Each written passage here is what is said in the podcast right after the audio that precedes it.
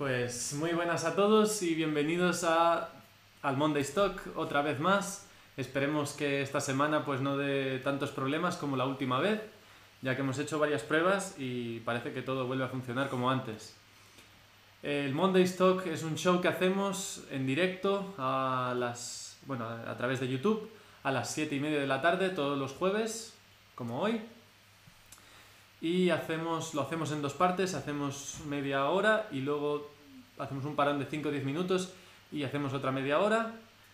Eh, luego este programa también lo subimos en dos partes igual en formato podcast en las plataformas más conocidas como eh, Spotify, Apple Podcast, Google Podcast, SoundCloud, etc. Y este lo subimos a las 7 de la mañana del lunes siguiente. O sea, si hoy es jueves, el lunes a las 7 de la mañana que viene lo, tendréis en, lo tendréis en formato podcast. Esta semana en la sección de noticias hablaremos sobre Mansori y su propuesta eh, por el nuevo clase S que ha salido. Luego también hablaremos de los acabados que ofrece AC Schnitzer para la, la, gama mm, la serie 5 de BMW, el G30 y G31, LCI que acaba de salir también. Y luego los temas de debate que nos propone Kim va a ser eh, hablar sobre Alpina y sobre Brabus. explicará un poco eh, cómo adquirir esos coches y también qué es lo que ofrecen, porque son marcas que trabajan conjuntas con BMW y Mercedes respectivamente. Y también pues daremos un poco de nuestra opinión personal sobre estas dos marcas, Alpina y Brabus. Y por último, si nos da un poco de tiempo, eh, bueno, si tenemos un poco más de tiempo, hablaremos sobre tipos de tracción del vehículo, delantera, trasera, total. Y luego también eh, un tema propuesto por uno de nuestros seguidores es eh, qué es lo que pensamos sobre el BMW 30 M3 o el resto de la, de la, de la gama de, de E30s. Y, creo que esto no nos dará tiempo a hablar sobre nuestras vivencias en carretera, en circuito y tal, pero si no nos da tiempo, pues ya lo hacemos para el próximo directo. Así que nada, voy a empezar yo mismo. Sí. Empiezo yo mismo con la sección de noticias, que es la que he preparado yo. Eh, la nueva clase S de Mercedes ha recibido ahora mismo una actualización, que es el W223 esta nueva generación, eh, con esta nueva generación Mercedes pretende, como siempre, estar a la vanguardia de todo el mundo de la automoción y con la clase S lo que intenta es eh, que sea la más innovadora y la más tecnológica respecto al resto de vehículos eh, de otros fabricantes. Esta nueva generación tiene un enfoque un poco más moderno, elegante y atlético respecto a su predecesor entonces Mansori ha creado una serie de modificaciones para el nuevo clase S que acentúa todavía más este carácter atlético deportivo del W223. Por un lado, ha diseñado un body kit de carbono que le da un toque más llamativo al coche, pero sin ser demasiado exagerado. En la parte delantera tenemos un lip en, digamos, en la parte inferior del parachoques, que ahora voy a intentar mostraros en pantalla y que este lip pues tiene un par de eh, alerones o de aletas, mejor dicho, en los laterales. Aquí podéis ver el, digamos, el W223 con el kit de fibra de carbono. Eh, y lo que os estaba comentando es en la, en la, digamos, en el parachoques delantero. En la parte inferior tiene este lip de carbono con las dos aletas que tienen los laterales. Bueno, esta es la parte trasera. Creo que va a ser un poco complicado esto de meter imágenes, sinceramente. Así que mm, creo que hasta que no tengamos alguien que gestione todo esto, pues tendremos que, que dejarlo por ahora. Voy a ir comentaros, bueno, voy a ir comentándoos por así, así por encima rápido lo que ha preparado Manchori y ya está. Las imágenes lo dejamos para el próximo. Para el próximo. Bueno, como os comentaba, tenemos esta pieza de carbono en la parte inferior del parachoques delantero. Luego eh, hay también en el parachoques delantero, eh, alrededor de las tomas de aire para los radiadores, unas piezas de carbono también, que incluye este body kit de, de Mansori, que se pueden incluir en estas piezas de carbono unas tiras LED, unas luces LED que se encienden con las luces, las luces de posición y la verdad es que son, mm, bueno, una, le dan un aspecto muy, muy elegante. Creo que, que incluso con la clase G de Mercedes, de, la clase G, también eh, Mansori ofrece eh, unas tiras LED extra para dar un poco más de iluminación y un poco más de presencia al coche. Luego, en, la, en las, digamos, en, visto el coche de perfil, tenemos las taloneras, unas taloneras de carbono que son un poco más agresivas. Y después tenemos unas tapas de retrovisores también en carbono. En la parte trasera tenemos eh, un difusor trasero, este sí que es muy agresivo y con una luz de freno que imita eh, la típica luz de antiniebla o del freno de los coches de carreras. Tipo Fórmula 1, ¿no? Sí, tipo Fórmula 1. Eh, exacto. Luego en los laterales del parachoques trasero también tiene unos pequeños aletines o canards de carbono. Y por último tiene dos spoilers, uno en la parte final del, ¿Techo? del techo del, del coche y otro sobre el maletero. Un pequeño spoiler. Luego, para, para culminar todo este body kit, Mansori ofrece dos tipos de llantas, dos diseños, que son los CS11 y los, las V6, que tienen las mismas dim- dimensiones, solo que son dos diseños distintos. Las dimensiones son 10 por 22 delante y 10,5 por 22 detrás. son unas llantas enormes y los neumáticos que llevarían serían los 265 30 22 y 295 25 22 respectivamente, unos delante y otros detrás. Para, para este coche unos zapatos que, que, bueno, que sí, que le vienen... Van acorde con. Van acorde con, Con el coche. Sí, con el coche, con Todo. el aspecto que tiene y, y- y la presencia que le da. En cuanto al interior, pues todavía la compañía no ha revelado ninguna noticia, pero imaginamos que como siempre la- el nivel de personalización y detalle van a ser claves en este aspecto. Eh, los cueros de diferentes tipos, colores también, multitud de colores para, para los cueros, eh, diseños de bordados y luego los, las costuras también en diferentes colores y diferentes em, patterns que se llaman Sí, en inglés. siluetas. Sí, siluetas que se pueden hacer con estas costuras. Además se añaden detalles en carbono, volantes pues mm, más deportivos, pedales de aluminio y las míticas alfombrillas de Mansori con su emblema bordado. Eh, y Mansori no solo ofrece modificaciones de interior y exterior, de estética, sino que también ofrece mejoras de rendimiento para el W223. En el caso del S500, que lleva un motor de 6 cilindros en línea eh, y de 3 y de 3 litros de cilindrada, turbo, obviamente. Antes, antes el S500 era un V8, pero ahora Antes es un era- 6 cilindros en línea, Por lo menos es en línea. ¿no? por lo menos es en Por lo línea. menos sí.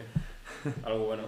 y pasas de 435 caballos y 520 Nm a 526 caballos y 629 Nm. En la variante diésel, que sería el S400D, pasamos de 330 caballos y 700 Nm, que ya me parece una barbaridad de Sí, par motor, sí. a 395 caballos y 837 Nm. Por último, Mansori eh, monta un tramo final de escape con cuatro colas en forma en diamante que mejoran el rendimiento, el sonido y un poco el aspecto de la trasera del vehículo.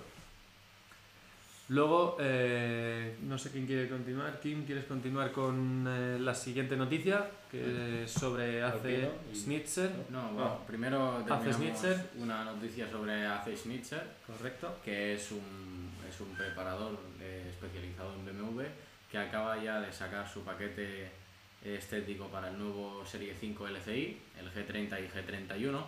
Y bueno, tiene distintas mejoras estéticas. Para empezar, tiene, eh, como también montaba el, el Kim Mansori para el Mercedes, una letina al final del techo eh, y otro al final del maletero. Ujú, Dos Para, spoilers. Sí, para la versión que es en berlina. Y para la familiar se queda con el, con el aleroncillo solo encima al final del techo, ya que no tiene... Sí, justo encima del portón. Sí, porque luego se suprime la parte pequeña del, maletero.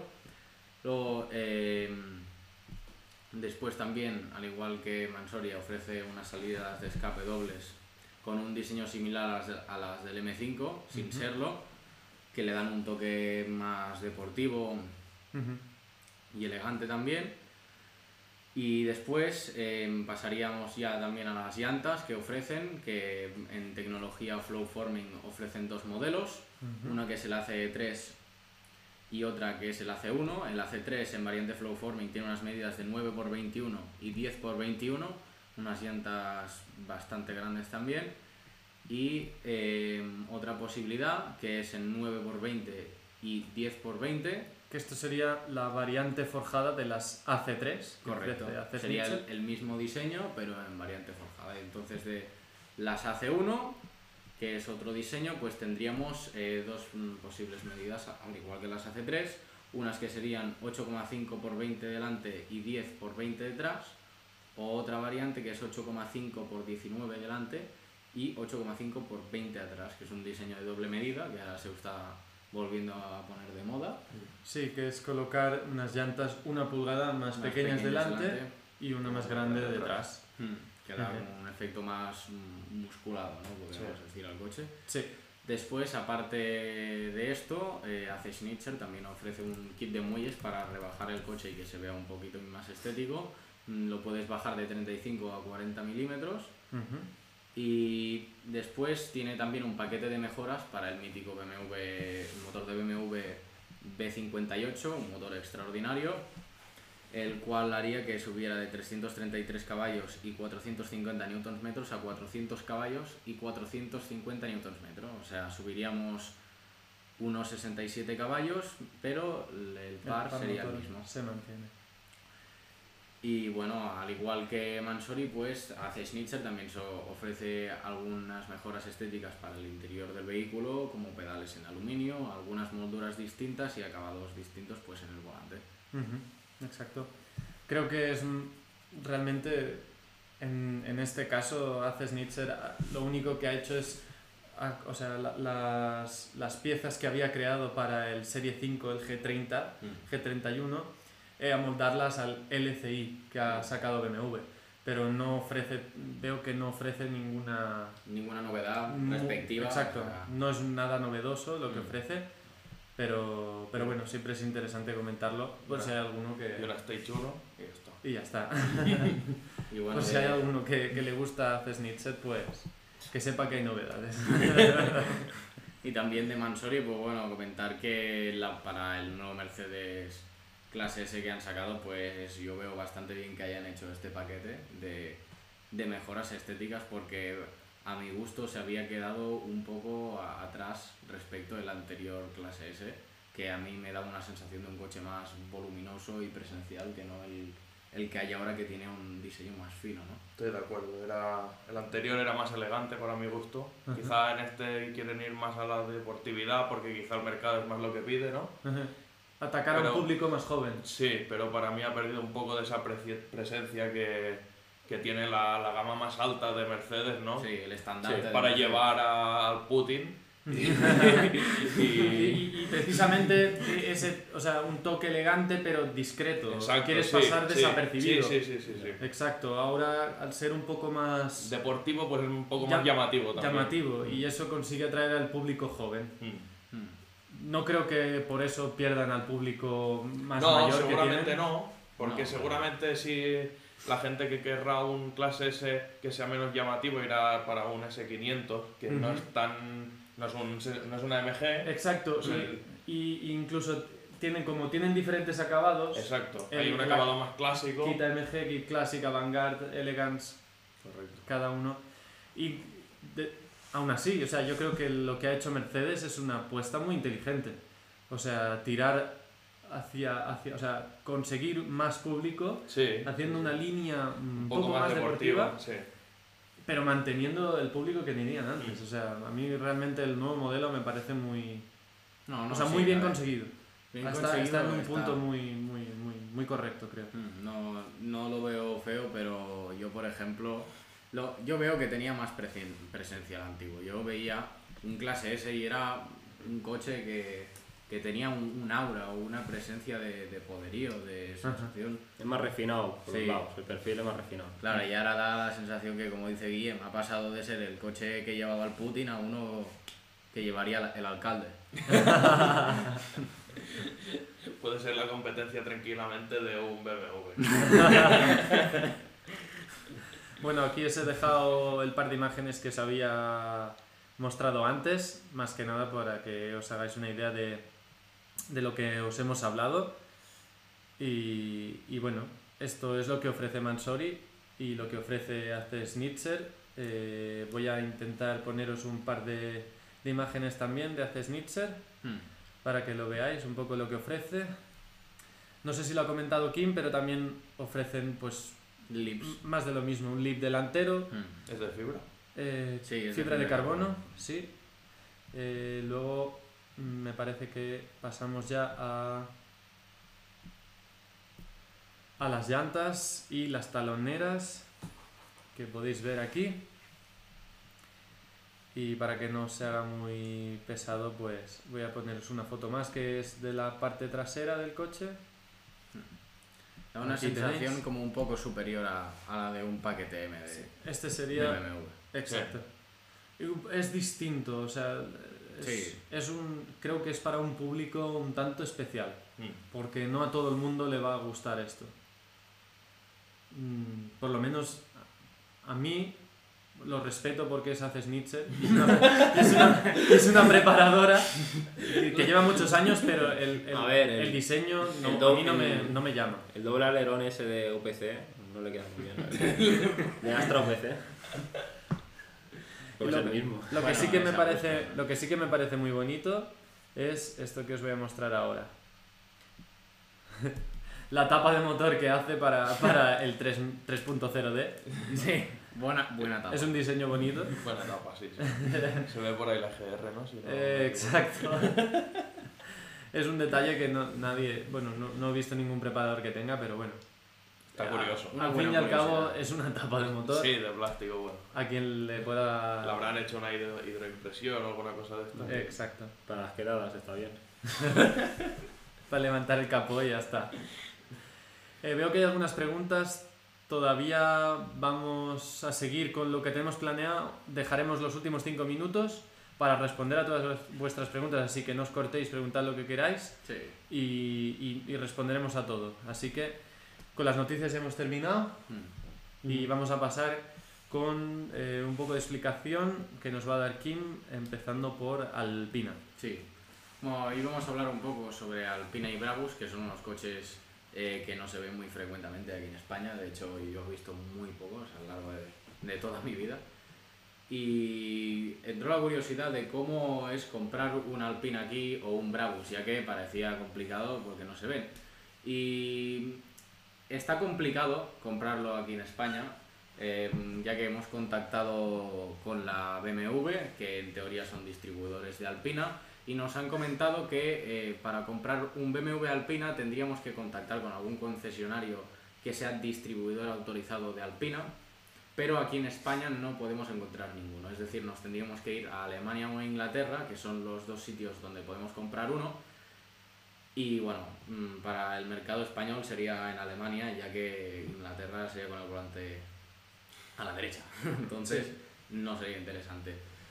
Eh, Alpina se diferencia de BMW, pero eh, convive con ella. Es decir, un Alpina no deja de ser un BMW que coge una fábrica exterior y monta todos sus componentes sobre la base de un BMW.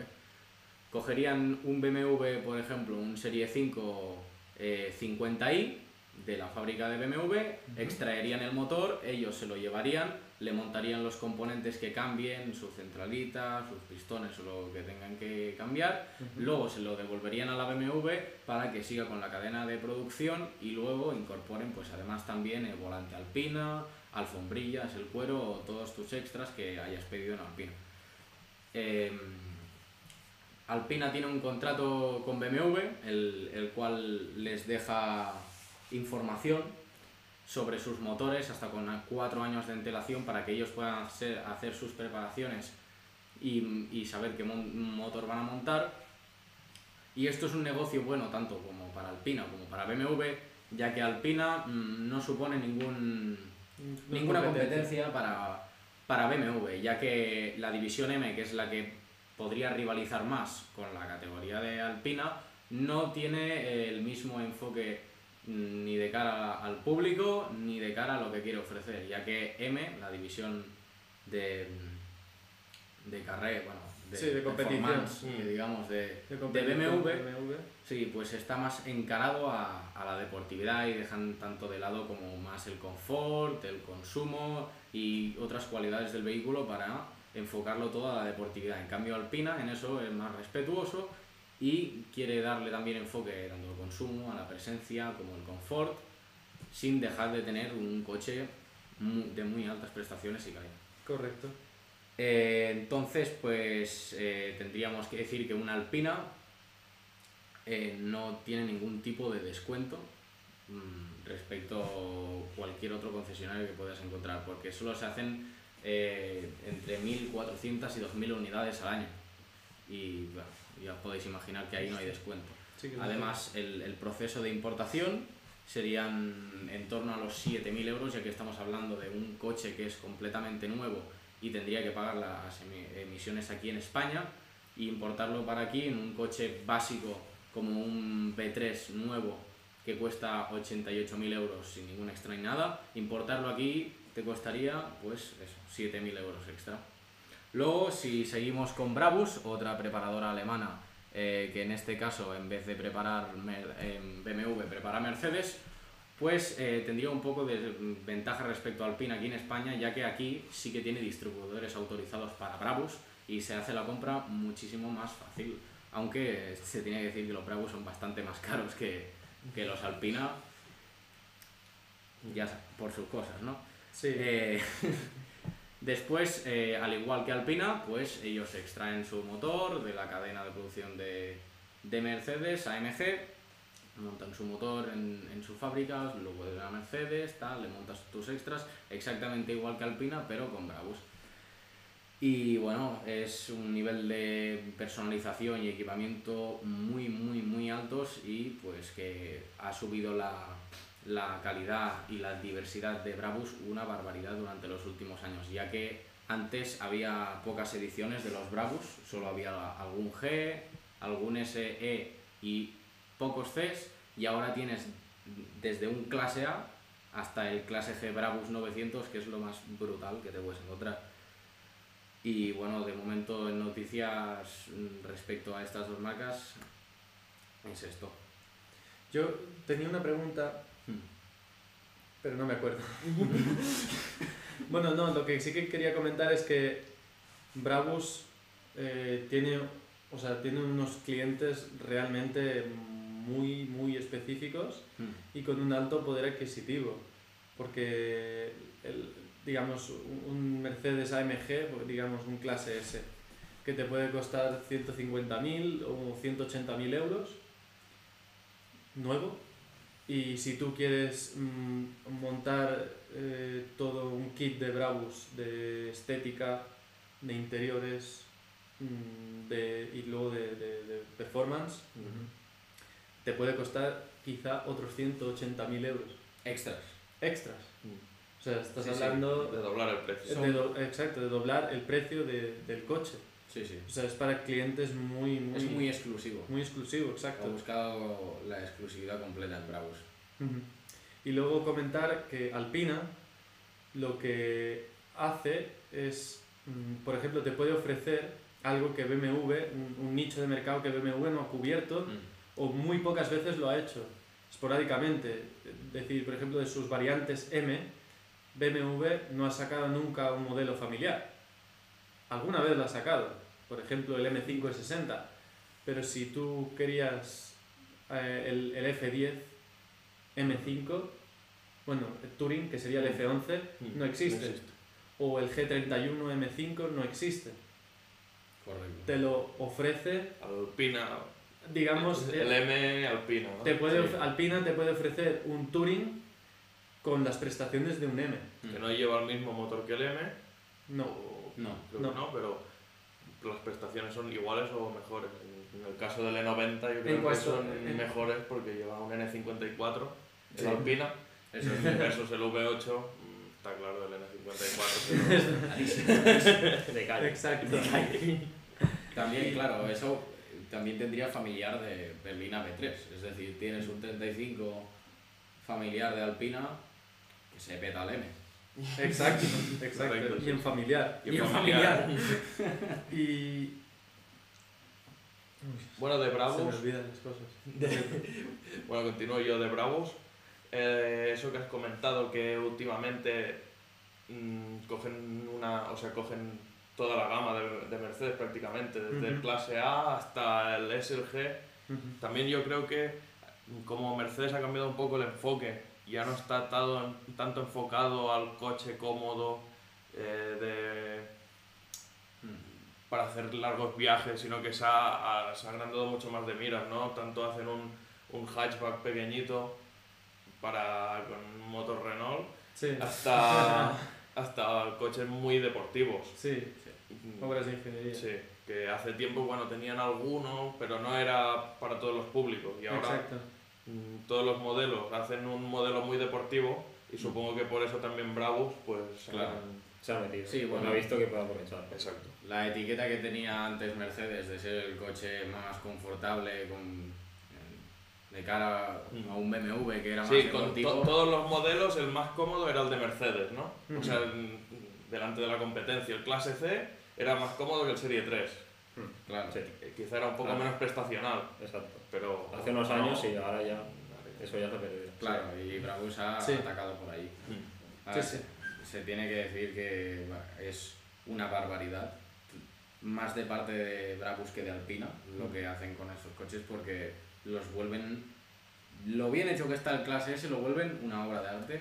El Sí. clase G igual, el clase E Sí, igual, si ya es difícil de superarlo, Sí, sí, sí. Viene Bravos y, y, lo consigue dice- por solo 190.000 euros.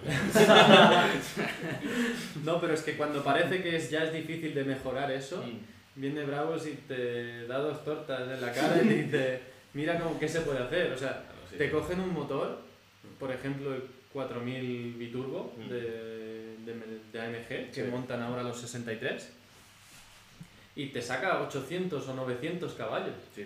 Sí. O sea, Y Abre- fiables, sí, lo y mejor fiables, te- y te dan garantía.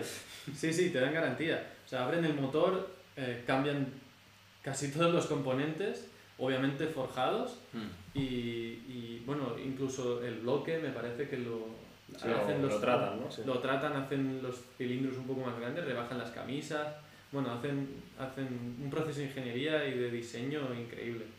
Y luego el nivel de acabados, de exterior, de interiores, no sé, a mí me parece impresionante, sinceramente. Bueno, también cabría destacar que una de las diferencias que hay entre Brabus y Alpina también es que Brabus sí que trabaja con variantes de motor AMG, pero eh, Alpina no. Eso también. Porque la información que le da BMW, por ejemplo, hablando del, de un BMW Serie 5, D5 de Alpina, pues ¿qué hacen? BMW le da la información del N63, que es el motor del 50i, y luego la variante M hace el S63, que no es el que monta el Alpina. Que coge la motorización más grande, ser coge el- sin ser el M, exacto. Claro, y entonces es distinto. Lo que habíamos dicho antes de más deportividad en, lo- en el M, pues BMW pues hace eso igual con los motores. En cambio, Brabus ya te da el motor que AMG ha diseñado, que es el más brutal de todos. o sea. Exacto. Sí, sí. Eh, veo que lo mejora. Veo que han pasado ya los 30 minutos que hemos estado hablando. Eh, si queréis, veo que tenéis algunas dudas. Eh, bueno, veo comentarios aquí, lo que pasa es que no son, eh, no son muy específicos. Digo, ¿y qué precios tienen respectivamente? Nos dice de Boix. Creo que se refiere a los Alpina respecto a los... A los modelos los estándar de de BMW. Sí, bueno, vamos. Si fuera eso, Ahora cuando estemos de la pausa, si queréis al volver, os vamos a dar un par de precios referenciales porque a medida, aquí igual que en BMW y Mercedes, a medida que va subiendo los extras, el precio se dispara. Así que os daremos un precio base, si lo queréis ver, entonces pues seguiremos hablando. Exacto. Seguiremos con los tipos de propulsión que habíamos dicho y alguna cosita más. Así que nos vemos ahora en un momento. Hasta ahora. Hasta ahora.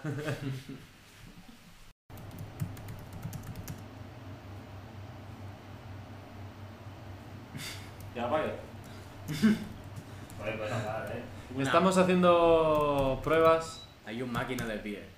Estamos haciendo pruebas porque en la sala donde estamos eh, hace un poco de calor y si enchufamos el, el ventilador que nos tira un poco de fresco, quizás se escucha, se escucha de fondo, así que no sé, ¿qué hacemos?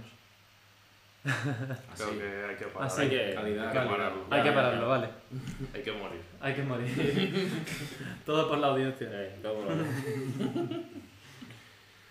Bueno, pues nada. Vamos a empezar ya con. Pues a pasar calor. Un saludo, Kiko. Bueno, eh, teníamos una pre... Sí, voy a, voy a poner el guion, un momento. ¿Se han borrado las preguntas? Eh, no. Bueno, sí, del otro directo, pero, Sí, pero solo había una. lo que había, Solo había solo una. una. Es bastante fácil de, de me- Bueno, sí, la teníamos ya preparada. De memorizarlo es fácil. Sí, eh, sencillamente estábamos hablando de... La pregunta que teníamos es cuánto cuesta una Alpina Sí, con respecto a un BMW equivalente, ¿no? sí. Eh, bueno, respecto eh, Alpina y M, que sería lo más similar que habría, pues un B3 eh, respecto a un M3 se diferencia eh, de 5.000 euros para abajo más o menos. Es decir, el precio de un M3 eh, F80, F82 era aproximadamente... M4? Sí, de mm, unos 93.000 euros 94 y el Alpina estaría sobre los 88 85. Pero el precio, los Pero el 93 precio- son el matriculado. Sí, claro. O El- sea, el con la coche- matriculación se sí, te queda El coche hasta aquí- un poco más caro. Claro, el coche aquí sería el precio muy similar al, al del M. Mm, 1.000 o 2.000 euros de diferencia. Lo que sí que puede ser que el Alpina se devalúe un poco menos que el M con el tiempo. Depende de qué M y depende Y de quizá qué viene también mejor equipado el Alpina. Sí, eso también puede ser, claro. No lo, no lo- ahí yo creo, bueno, no lo sabemos. Es muy semejante porque Pero- los M's de serie van bastante equipados. Ya. Realmente creo que son dos coches que, que no se Está- hacen la competencia el uno Claro. al otro, pero eh, digamos que el precio es el mismo y las nivel de equipamiento. el nivel de equipamiento también es muy parecido, pero eh, las sensaciones que da uno y otro, o el tipo de público que busca un coche u otro, pues son Mm. diferentes. Es distinto, claro. Pero el precio ronda más es o muy menos. semejante. Sí. Y del Serie 5 ahí sí que hay un poquitín más de diferencia, ya que un M5 cuesta eh, 155.000 euros, si mal no recuerdo, y un D5, que sería el equivalente, cuesta 20.000 euros menos. Ujú. Matricularlo aquí sería unos 7.000 igual que el otro, así que se Un quedaría... poco más, ¿no? Si es motor más grande. ¿O no? No, porque eh, a partir de 200 gramos de CO2 para... Hay límite, ¿no? Y ya está. Claro, a partir de Ah. cierto nivel de contaminación ya Y te solo, aplican el- solo 200. A partir Sí. de 200 ya no. ya es- 200 gramos es de igual. CO2 por, Sí, no por recuerdo- cada 100 kilómetros. No recuerdo si eran mm, 200 o 250, pero los van a superar. Sí, y es un 14, O sea, un 15%. Eso, 14,7. pero esto para la, para la tasa de, de matriculación Mm, que, te, que te piden. Sí, bueno. No, que lo veo bien. Lo, digo- lo veo bien porque hay coches que, bueno, casi todos pasan de 200. Los que son un poco potentes pasan de 200. Sí, de sí. 200 a 400 pagan igual. Sí, sí, sí, hay un, lo- sí, es, una, bueno, sí, es una ventaja. Es una cuanto- ventaja. Ya puestos a, a comprar coches que contaminan, Pues te Como ya el que más. Hay que más. el que más. Claro. Pero bueno, eso sería el tema. Pensad luego, siempre en verde, ¿eh? Sí, sí. Eh, pasaríamos ya a los tipos de propulsión que tiene un coche Sí. y empezaríamos por el más frecuente, diría yo, los tres tipos que, que existen. Sí, para empezar, Son- eh, primero eh, tracción delantera, propulsión trasera y tracción a las cuatro ruedas. Me río, perdón, es que pone traición delantera. en el guion. Está, está preparado tracción delantera, sí. Bueno, eh, un coche de tracción, tracción delantera eh, es un coche que se caracteriza por pro- eh, mover el coche a- con las ruedas motrices que sean las delanteras, únicamente. Eh, las ventajas que te da un tracción delantera es eh, que tiene un peso más reducido al tenerlo todo en el mismo sitio, también mejor consumo, ya que eh, le supone menos resistencia mecánica al motor mover las ruedas. Y el- la otra ventaja que tiene es que mm, tienes más espacio en el habitáculo. Mm, Porque no, El no túnel necesitas el túnel de transmisión. Claro, sí, toda la transmisión y, y, bueno, todo el, el- el eje El que tiene que del ir, puente trasero. pues exacto. ocupan un espacio en el habitáculo. En cuanto a lo de reducir peso, te refieres porque a- a- el tener que llevar, digamos, si el motor es delantero y tienes que llevar eh, o La sea, carga hasta atrás, ¿no? la tracción trasera, Sí, te ahorras componentes en, el, Claro, en el la vehículo. mayoría de delanteras que son motor transversal, el diferencial va en la misma caja también, o sea, Sí, es la misma, Sí. Al La fin caja más al la pequeñita. misma fundición de aluminio. Exacto. Te ahorras piezas. Te ahorras componentes que significa ahorrarse peso. Sí, Sí, porque tracción delantera, motor longitudinal Pero hubieron, pero creo que ya no hay no hacen No. ninguno. no, no.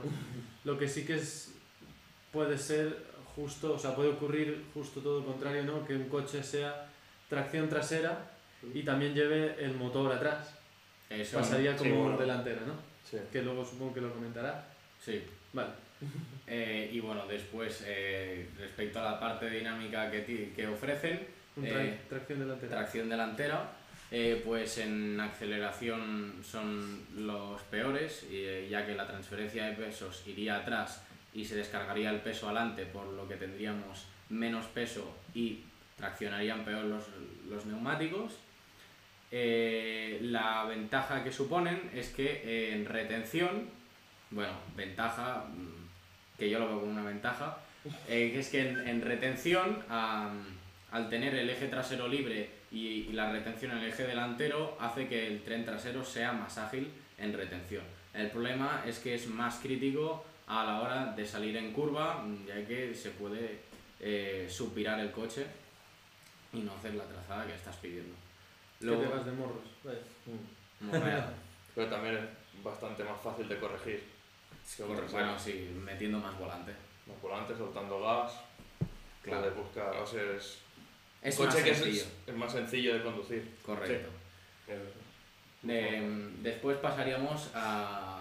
Bueno, mm, en parte de la tracción dela- delantera solo tenemos una disposición del motor, que es delantero transversal. Y luego ya pasaríamos a la propulsión trasera.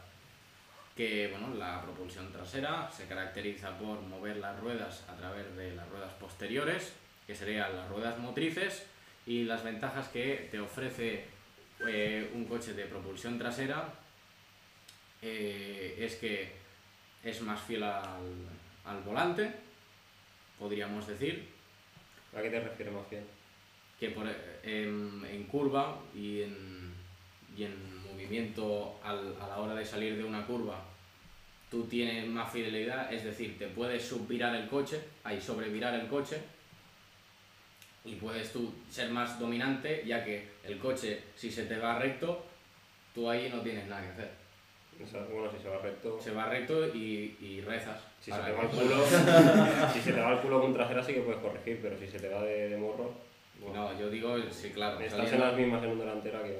Bueno, yo digo en, en aceleración. Sí, en salida de curva, ¿no? Sí. Ujú. Sí, en Y salida de. Y además también en aceleración, al tener las ruedas que propulsan atrás, también iría el peso sobre ellas y aceleraría mejor. Ujú. Pero también ofrece otras desventajas, como hemos dicho antes, como el peso, ya que requiere más elementos de transmisión.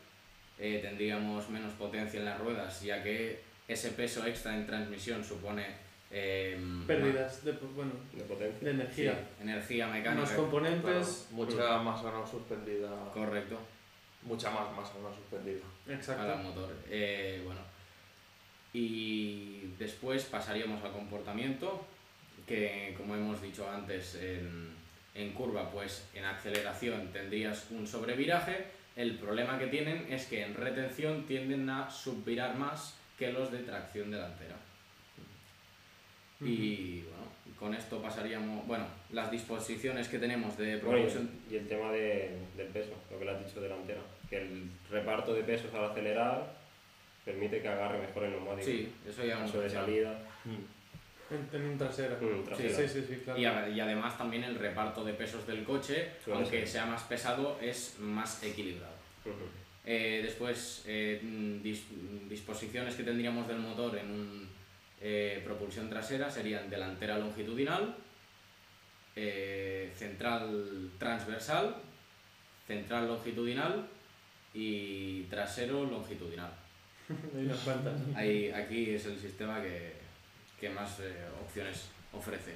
Después pasaríamos a la tracción a las cuatro ruedas, que este se caracteriza por mover el coche por las cuatro ruedas. Este es el sistema más complejo y tiene la ventaja más grande es que en aceleración es el que te permite poner más potencia en el suelo. Pero, como hemos dicho, también tiene más elementos de transmisión que lo van a hacer peor, o sea, lo van a hacer menos eficiente a la hora de trasladar la potencia que ofrece el motor a las ruedas. O sea, hay, hay una pérdida de potencia Mm, mayor mm. porque hay más componentes Hay más elementos a arrastrar. y por lo tanto más peso también. Más peso, correcto. Y eh, en, en funcionamiento, el, el comportamiento mm, siempre, tanto en retención como en aceleración, eh, sería a mm, subvirar normalmente. Eso dependiendo del tipo de tracción. mm, Y el cuatro- reparto. El reparto que Correcto, hacia el eje delantero o trasero. Exacto, eso ahora hablemos- hablaremos de eso, que en función de qué tipo de propulsión las cuatro ruedas tengas, em, puede hacer que tenga un carácter más subvirador o más sobrevirador. Eh, empezaríamos con el, con el mítico Haldex del grupo Bach, que es una...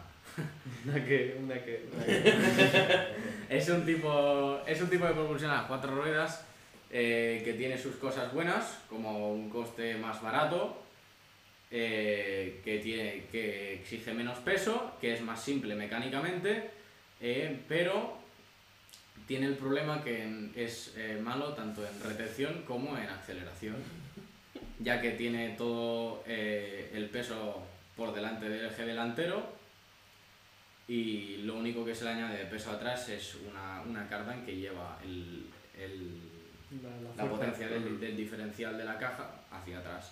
Otro de los problemas que tiene es que se tiene que jugar con la relación de transmisión del diferencial trasero para que, como ha dicho Lucas hace poco, te puedas tener eh, un reparto de potencia eh, más alto o más bajo en el eje trasero, es decir, que pueda tener un reparto 70-30, 30-70, 50-50 Ujú. y bueno, este, este sería. Después pasaríamos al, al 4. Al 4 de Audi, el 4 eh, tradicional, el que va como motor delantero longitudinal. No el 4 de Audi nuevo, que es básicamente el Haldex de Grupo Bach. El, el 4 de, de Audi se caracteriza mm, por ser un motor delantero longitudinal, llevar la caja justo detrás del motor y justo detrás del eje delantero y llevaría la potencia primero al eje trasero y luego al delantero. Es decir, tendríamos un reparto de potencia, el cual normalmente es más eh, alto detrás que adelante y normalmente la, el, el coche es un tracción trasera que cuando necesita más motricidad, es decir, que patina alguna rueda, Envía, envía par al, al eje delantero para más motricidad. El problema que tiene esto es otra vez el reparto de pesos, que llevas todo el motor colgando por delante del eje delantero, esta vez sí que es colgado por Colgando delante, 100%. pero al 100%, y esto dinámicamente es eh, bastante malo, tanto en aceleración como en retención. Sí, sí, sí, es un RS6, llevas ahí un V10 biturbo colgando por delante, como un Porsche, pero da la vuelta, ¿no? Exacto. Si el Porsche está más o menos mal hecho, pues el Audi está mal hecho y punto. Eh, después pasaríamos al sistema Atesa de Nissan, que es muy semejante al 4 de Audi. La única diferencia que tiene es que eh, todo el, el grupo de transmisión y de propulsión, es decir, motor y caja de cambios, se trasladan un poco más para atrás para que el peso vaya más por detrás del eje eh, delantero, aunque una parte del motor sigue sobrepasando el eje. La ventaja que tiene el sistema de Nissan, que se llama Atesa, además de esto, es que eh, atrás tiene un diferencial que va bloqueado por discos, es decir, que puede el diferencial decidir a qué rueda trasera o delantera se le envía más o menos par, haciéndolo un sistema que nos ayuda muchísimo a traccionar y sobre todo a que el coche sea muy fiel en la carretera. Eh, dinámicamente seguiría siendo un, un sistema de tracción que en retención es subvirador, pero que en aceleración es, mm, tiende más a sobrevirar que no un 4 de Audi, por ejemplo. Después eh, pasamos a otros dos sistemas eh, de tracción 4 muy semejantes y estos son los, en mi opinión, mejores. El de Subaru y el de Mitsubishi, en concreto el que usa el, el Evolution, el Lancer Exacto. Evolution. El, el del STI es mm, más sencillo que el del, que el del Evolution. Es básicamente como un Haldex de, de back. Lo que se diferencia es que está longitudinal, pero el motor sigue colgando por delante. Es decir, llevaríamos el motor boxer longitudinal delante, en prolongación la caja de cambios y luego pues eh, todo el tejemaneje de diferenciales y, y cardans y palieres como, un- como otro. Otra diferencia que tiene es que la caja de cambios es multidisco, lo que puede eh, hacer, no, perdón, la caja de cambios no, el diferencial delantero es multidisco, lo que puede hacer que el, el par que enviemos adelante o atrás eh, sea variable en función de, bueno, de la centralita que lleve o de la configuración mecánica en la que esté dispuesta el diferencial, haciendo así que mm, sea muy semejante a la Tesa de Nissan, pero el problema que tendría otra vez es que en retención sería también subvirador, pero no tanto como el 4 de Audi o el back de El Haldex de back. el Haldex de back, ya que el motor boxer es mucho más plano y puedes llevar el centro de gravedad mucho más bajo Muy interesante. y es más cortito, es decir, no queda tanta masa colgando por el eje delantero, pero bueno, sigue siendo un sistema aún así más complejo y más, más bueno. Después pasaríamos ya por último al, del Lancer Evolution, que es el sistema más complejo de todos, que sería eh, como un back, pero llevado a un nivel de complejidad muchísimo más alto, ya que eh, tendríamos ejes pasando por la caja de cambios, eh, un diferencial que al lado de la caja que distribuye el, el par si se envía adelante o atrás, es bastante más complicado. Además también lleva el sistema que lleva Atesa de Nissan con eh, discos bloqueables y podríamos entregar la potencia a cada rueda individualmente. Es un sistema que es muy bueno, el problema es que es muy complejo y muy pesado. Además, esto eh, hace que el, el motor se pueda disponer más atrás que el, que el de un grupo BAG y se pueda poner por encima del eje delantero. Esa es la ventaja más eh, grande que tiene el, el Evo respecto al STI, ya que el STI tendría que llevar el motor por delante, pero el Evo lo puede colocar más atrás. Exacto. Y bueno, una vez finalizado esto, eh, pasaríamos a las opiniones, que mi opinión es que el mejor sistema para mí es un eh, motor central longitudinal con propulsión trasera. Eh, tendríamos unos buenos, pues, uno- un buen peso distribuido, es decir, en retención no sería subvirador. Perdíamos eh, poco arrastre mecánico, ya que no hay muchos elementos mecánicos, sería todo más cortito, ya que está en el medio el motor. Y además tendríamos todo el peso en el centro, que eso lo hace muy, interes- muy interesante a la hora de hacer curvas, ya que estaría centrado y el centro de rotación del coche estaría mucho más al centro.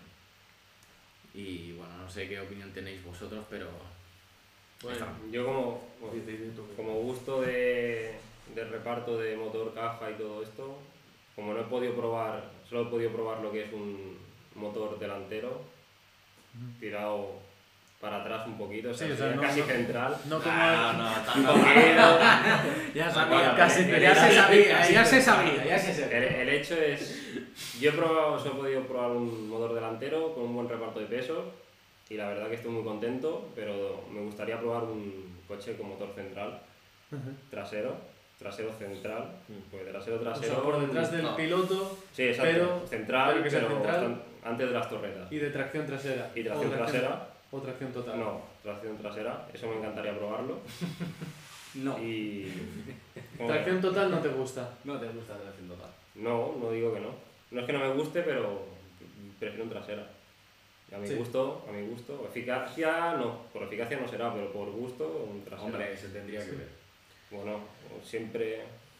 A ver, ¿en qué punto lo pondrías? Yo, por ejemplo, en ¿Por mi qué? opinión, eh, un tracción 4x4 solo lo antepondría ante un propulsión trasera En algo cerrado. en momentos que la motricidad sea clave. Ya, por eso. En un circuito es, En un circuito, por ejemplo, yo no. es inútil, casi inútil. Porque prefiero que tenga un, un peso bien distribuido y además que el, el sobreviviera algunas veces en algunas curvas es bueno. Y yo prefiero eso antes que tener más arrastre mecánico y más peso. En un rally, por ejemplo, donde las condiciones de agarre Claro, un rally sí. son pues no, la- no las mejores, idóneas, claro. Un 4x4 destaca por su capacidad de, de poner la potencia en el suelo. Y además, por ejemplo, con estos sistemas que hemos estado comentando de Evo o STI, que tienen el reparto de, de par muy selectivo, ahí es donde se resalta un buen sistema de tracción hecho para la motricidad. Exacto. Pero en, en, en ocasiones que es un circuito, que tú no necesitas una motricidad exagerada, no sé que tengas 2.000 caballos o una barbaridad, pues no, no lo veo estrictamente necesario. Y eh, es que yo creo que la tracción total eh, Si es desconectable, se mira, utiliza. lo que tienes el peso ahí. No, aunque sea, es que es eso, aunque sea desconectable. La tracción total es para momentos muy concretos de la vida del coche, que la vamos a usar nosotros normalmente, Mm. o para ocasiones muy especiales, Mm. porque mm, para el uso que se le da normalmente a un coche, aunque sea de circuito, una tracción total, Mm. pocas Claro, para, veces. para nosotros que vivimos aquí, que nieva una vez cada dos años y Exacto. llueve poquito, pues una tracción 4 es bastante inútil. Exacto, Además, cuando Vale. llueve quieres un trasera. exacto. Por tiempo no. No, que quieres decir, entonces, poco tiempo vas a hacer. Mm, En mi opinión es fácil estar de acuerdo con Kim. La, para mí la disposición más eficiente, la que es mejor, es motor central con tracción trasera. Aunque si, por ejemplo, quieres un coche que puedas ir de curvas y después al día siguiente irte a derrapar, creo que no sería la mejor opción. La No, mejor motor opción seguramente sería un motor delantero con tracción trasera. Ujú. Es más... Más te da más, sí, te da más posibilidades. Claro, Sí. no, sí, sería más polivalente. Pero yo, para, por ejemplo, a mí me gustaría probar uno, un sistema de motor central y propulsión trasera, ya que eso para curvas tiene que ser una, una. Exacto. Sí, para curvas sí, pero lo que dicen mal es para Claro, derrapar, o sea, hasta para central pues, es una peonza. lo más polivalente- Es difícil que se vaya. Claro, en diversión, pues yo también me tiraría por ahí también, sinceramente, por un motor delantero longitudinal con propulsión trasera. Y yo creo que también. Y, Y y pobres delanteras. Lo siento por las delanteras, pero. Bueno, Alguna carretera revirada estaría bien si no quieres derrapar. Si pero- tienes un delantero que esté muy, buen, muy bien puesto a punto, como son los Renault Megane. preparados por, por Sport, pues o los Honda Civics, hay muchos Honda Civics también. sí, no con- está mal. que están bien. Sí, no, doble, Cuidado, doble, cuidado doble con- triángulo eh. superpuesto, Cuidado con los haters. buena- buena- buenas preparaciones de suspensión por parte de Honda también. Pero al fin y al cabo es traición delantera. Tracción delantera, sí, sí, no, no hay duda de eso. Bueno, como se nos está pasando ya el tiempo de largo y tenemos varias preguntas, eh, vamos, vamos a responderlas ya directamente. Tenemos una de Mr. Iván55, que creo que lo conocemos. Nos, eh, nos dice, a tope chicos, mejores coches actuales para curvas. Si solo para ir a hacer curvas. Pero curvas de tramo. Coches actuales. Actual, ya, ahora mismo, Porsche eh, 718 o GT4, ya está. Yaris Motor GR. central, Yaris GR, muy Yaris bueno. GR. no. Me- Megane RS. Y un GT3 RS. Bueno, claro, Vale. depende. Yo, es que estamos dando también un rango de precios. Bueno, ha dicho mejores. Sí, sí, ah, bueno, Me- mejores. Pues. Los mejores, Sí. pero yo personalmente creo que un, Yaris GR es un increíble. GT3 RS para meterte por curvas, depende de qué curvas, ojo. Ya, ya, Un ya. Yaris GR te lo puede, yo creo que te lo puedes pasar Increíble. en grande. Increíble, 718 GT4. Bueno, vamos a responder rápido. Ya os hemos dicho nuestros mejores coches actuales para curvas, los que pensamos que son mejores. Ahora eh, nos dice Marta García Medina, nos escribe, hola, ¿qué opináis del Skoda Fo- Fabia Montecarlo? Un pepino. Bien, no, Pepinaco, no está mal. Un buen tricilíndrico, está bien para ciudad. Te lo puedes pasar Para bien en ciudad. Te lo puedes pasar bien en curva. Te lo puedes pasar bien en curvas. Mm, No sé, tiene un buen consumo. Sí, Correcto, es un coche correcto, eh, bonito de fuera, para mi gusto. Montecarlo es muy bonito, El- sí. sí, sí, el modelo Monte Carlo. mm, Le sobran quizá 2 centímetros de suspensión. Si lo, Sí, baja- si lo hubiesen bajado un poco más de serie hubiera sido Ya perfecto. Pide llantas un poquito más grandes. No. Pelín, pero no crean. las, las que tiene está bastante bien. Sí, en negro. Detallitos. Y parecido al- a lo que es el Skoda de, de R5, ¿no? Del World Rally Car 2. Eh, no, Sí, es- sinceramente es es un un coche coche muy, muy- muy muy, bonito. muy práctico, Sí. útil, no es feo, es, Es más bonito. bien Sí, bonito. bonito. Para ser un micro machine es bonito. Y bueno, aunque sea, de, aunque sea del grupo BAC, Sí, está bien. como un tricilíndrico pesa poco, pues tampoco influye tanto en el reparto de pesos, ¿no? Y este tirado por lo delante, mira. Venga. Dejémoslo en un coche, dejémoslo en un coche práctico, realmente. Luego, Rafael Boza Sánchez nos pregunta, ¿qué opináis del Maserati 4 Porte? Eh, Un motoraco. Sí, Poco- si estamos hablando. Y sonido. si estamos hablando del antiguo, bueno, antiguo, Ah, bueno. Ah, claro, de cuál. no la generación nueva de ahora, El que es, el que es feo. que- anterior, El anterior. El anterior, Está el el- primero, el que están baratos. es que tú dices el que es feo. Es que el, el que están ahora por 8.000 euros, 10.000. No sé. Yo digo, la, ahora hay una generación, la anterior. La El que- anterior a mí me gusta mucho. Que tiene las luces así. Hay uno en el pueblo que lo tiene. Sí, sí, ese, sí, ese sí, a mí sí. No, me, no me gusta. A mí, sinceramente, sí que me gusta. muy bien, Es pero. un coche Sí. bastante elegante, ¿no? Coche elegante, muy bien de precio, motor increíble, Sí, una caja, obra de arte. caja la primera malísima, la segunda bastante buena. Sí, no la primera, la du- Magnetic. Duo Select, desastrosa. Después la, la una siguiente, ZF, la ¿no? ZF, La de- ento- es sí. la de 6 marchas, creo. La misma Correcto. que monta BMW en ¿Es así? Entonces, si buscas un 4 porte, 4, eh, creo que es un 4200, Mm. con 400 caballos o 420, que sea con la ZF, la Sí, caja la ZF. Y la verdad es que a mí, sinceramente, es uno de los coches que más me gusta. Hombre, yo. De los que hay, por, porque, por el precio que puedes conseguir. Claro, por ese Claro, precio es, es, está muy es un coche un increíble. Sí, sí. Es el, el clase S de la Maserati. Sí. Sí, sí. Sí, sí, vale. Pero bueno, muy bonita también la Sí. historia que tiene. Si, si preguntáis por el, por el nuevo, eh, yo creo que ha perdido un poco de gracia. Es un, ¿Es V6? sí, es un V6 biturbo, Bueno, por no, no mencionar ni al diésel. ya. Que sí, que es un motor de Ferrari. Suena bien el V6 diésel también. Sí, Unos altavoces por ahí. sí, botón Sport que suena un poco más ronco, pero no. Coche bonito. Está los bien. viejos, cuando eran de la mafia italiana, No tiene, no mucha gracia. Los viejos, sí. Cuando eran de la mafia italiana, esos, esos eran los buenos. Bueno, y seguimos con The Boix, que nos dice un MR2 Turbo SW20. Súper Buenísimo, divertido. buenísimo. Buena Seguro, seguro que hay mucha diversidad de opiniones aquí. No, buenísimo. A mí me encanta. Tiene buenísimo. estética lo encuentro, pre- lo encuentro precioso. ¿SW20 a qué se refiere? El A- motor. El motor. El motor. Vale, yo no lo, desco- lo desconozco totalmente. MR2 no me gusta nada. lo dejo ahí. Hombre, es un juguetillo y con turbo ya tiene que ir volando por la pista. Hmm. Yo creo que ya lo he dicho, pero buenísimo. Buen reparto de pesos. Mm. Mm, Bueno, creo que no es Dicen, muy fiable, pero. dicen que falla bastante el eje trasero, el Sí. tema de ajustar, lo que es difícil. Hmm. Pero eh, si No consigues sé. el kit de ajuste. Y no ya- sé de chasis qué tal va la rigidez del chasis, la verdad. Un poco blando, dicen que un Sí, poco es blando. Pero que hay modificaciones por todos lados. Extra, o sea, Sí, piezas para mejorarlo por todos lados. Y también se ven en los circuitos. Sí. Yo los he Claro, visto varias veces. Es un maquinón eso. Buenísimo. Lástima que sea más feo que pegarle a un padre, pero... No, hombre, tampoco es tan feo. Hombre, feo. Tiene feo. su estética, el japo retro, eso está bonita, hombre. Bueno, claro, Buena para gustos los colores. Sí, buena máquina, buena Siempre es de- hablamos desde el respeto, ¿eh? Te la echamos de los desde el respeto. No vale nada, pero desde el respeto. Bueno, Bueno, creo que ya. y dicho todo esto, eh, nos dejamos algunos temas en el tintero, pero Ya los trataremos. semana que sí, viene la semana que viene los recuperaremos. Eh, comentarnos a ver qué os ha parecido eh, los temas que hemos tratado hoy, si os ha, ha sido entretenido, si os ha sido pesado. Dadnos un poco de feedback, así nosotros podemos ajustar un poco el guion que tenemos pues a, a vuestros gustos.